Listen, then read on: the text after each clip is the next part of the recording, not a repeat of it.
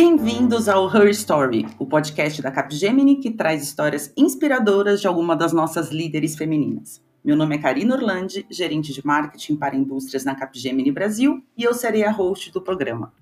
Nossa convidada de hoje é a Débora Furtado, gerente de projetos ERP da Capgemini Brasil. Seja bem-vinda.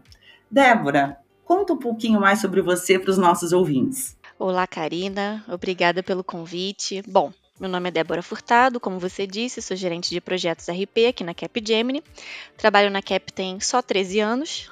Sou formada em administração de empresas pela UFRJ, aqui do Rio de Janeiro, e tive a oportunidade de complementar minha formação com alguns cursos. Destaco um curso de gestores que eu fiz no Easy Business School em 2019 e o programa Connection Drive da Capgemini Global em 2020. Bom, falando um pouquinho da minha vida pessoal, eu sou casada, tenho um filho chamado Gael e estou esperando meu segundo filho com seis meses de gestação. Fala um pouco do teu primeiro emprego na área do que você hoje atua. Bom, meu primeiro emprego foi na CPM Braxis, empresa de TI que a Capgemini comprou alguns anos depois que eu entrei. Como vocês perceberam, eu vim de uma formação acadêmica de administração, então naquele momento nunca tinha passado pela minha cabeça trabalhar com TI.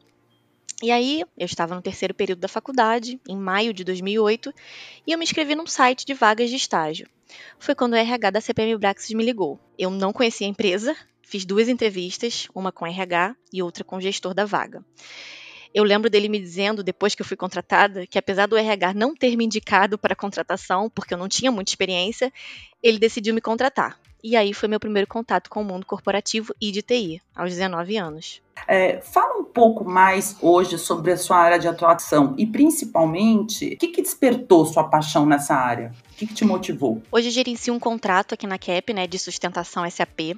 São mais de 10 mil horas de projetos que a gente entrega por mês para um cliente bem importante e dinâmico e um time de aproximadamente 80 pessoas. Obviamente, eu não gerencio esse time sozinha, né, o que seria impossível. Eu tenho um grupo de gestores muito qualificados que me apoiam e trabalhamos juntos. E o meu trabalho hoje tem um nível de responsabilidade e burocracia bem grandes, mas o que mais me fascina é a possibilidade de engajar as pessoas, fazer com que elas sigam com você atrás de um objetivo e se sintam realizadas com isso. Assim como eu me sinto quando eu entrego um projeto ou resolvo um problema crítico no ambiente do cliente, ou até quando eu participo né, e, e consigo a promoção de um membro do meu time. Você consegue destacar algum momento marcante, sabe aquele momento uau que te deu a noção de um grande salto na tua carreira ou na sua vida? Sim, eu acho, eu acho que o momento uau da minha carreira foi quando eu me tornei gerente aqui na CAP, através de uma promoção em 2019. Foi um processo onde eu precisei me preparar por uns meses para um painel, é, e coincidentemente foi muito próximo ao meu retorno da licença maternidade do Gael, onde eu repensei inúmeros aspectos da minha vida como pessoa e papel na sociedade mesmo, sabe? E aí eu fui promovida, virei referência como gestora de um grupo grande de pessoas. E eu confesso que no primeiro momento eu fiquei bem assustada, pois quando eu era coordenadora, né, o meu cargo anterior, eu já praticava muito gestão de pessoas, mas eu tinha um gestor que era responsável formalmente pelo contrato e pelo time. E aí quando eu fui promovida, foi como, como se eu tivesse me tornado essa pessoa, né? E aí eu comecei a ter que tomar decisões sozinha decisões importantes e que impactavam a vida das pessoas. Óbvio que eu sempre tive apoio dos meus gestores e tenho até hoje quando eu preciso, mas é diferente. E, e as pessoas sempre acham que os gestores têm a resposta para tudo, né? Que a gente não erra, que a gente acerta sempre. Então a cobrança interna para mim naquele momento foi muito grande.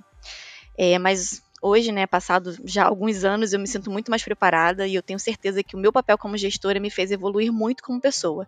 Então acho que essa virada aí de cargo foi o meu momento uau. Legal.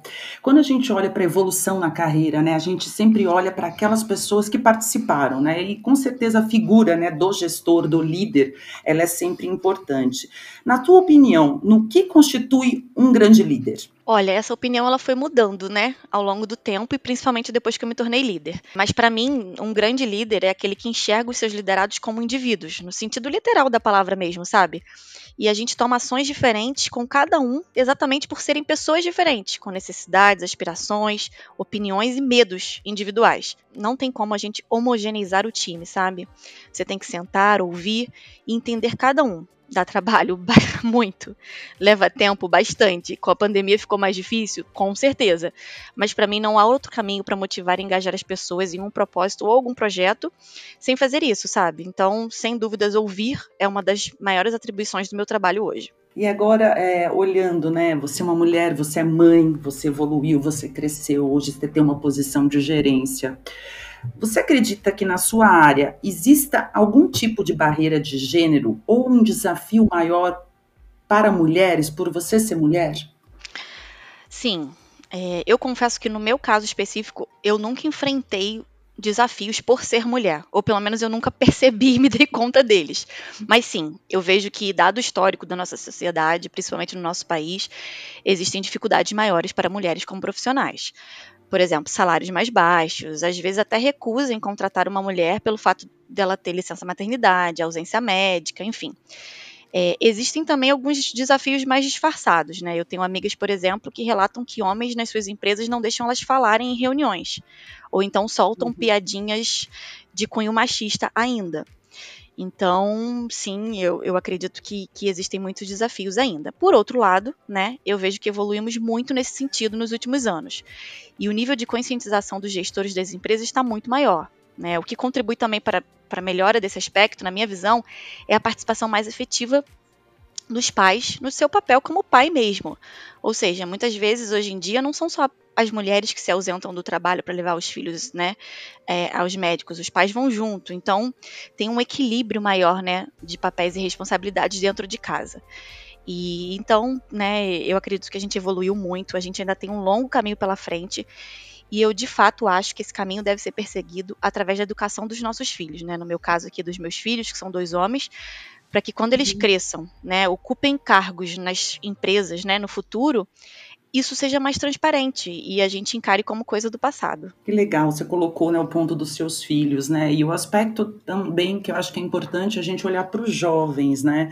E eu tenho certeza que na tua equipe você deve ter né, pessoas mais jovens. Que dica ou mantra você traria para os jovens, né? E até mesmo jovens talentos que se inspiram em profissionais como você? O que, que você diria para eles? Sim, hoje no meu time é totalmente diverso, né? Pessoas muito novas, pessoas com bastante experiência. É, eu tenho três dicas que eu, que eu persigo, assim, né? Que eu costumo dar. Não tem nenhum mistério nelas, nenhuma fórmula mágica, mas é o que eu procuro praticar no meu dia a dia, né? Então a primeira é: dê o seu melhor, todo dia naquilo que você faz, seja no trabalho, seja na sua vida pessoal. Deposite o seu melhor, né? A segunda é, seja protagonista da sua carreira. Ou seja, não espera que a empresa ou o seu gestor façam algo por você, te chamem. Não, vai atrás, pede um feedback, pergunta, chama, corra bem atrás. A terceira é, não foque tanto no destino, foque na jornada. Porque se você fizer o seu melhor todo dia e, e sendo ousado, as coisas vão acontecer. E você vai aproveitar o caminho até lá, o que é muito mais divertido, né? Uhum. Me emocionou. Débora, muito obrigada por compartilhar com nossos ouvintes a sua trajetória. Com certeza acabamos de ouvir uma história de sucesso que irá inspirar muitas outras mulheres que estão nessa jornada de evolução e construção. Muito sucesso para você. Obrigada, Karina, e eu que agradeço a Capgemini por essa oportunidade. Muito obrigada. Eu sou a Karina, esse é o Her Story e até mais no nosso próximo episódio.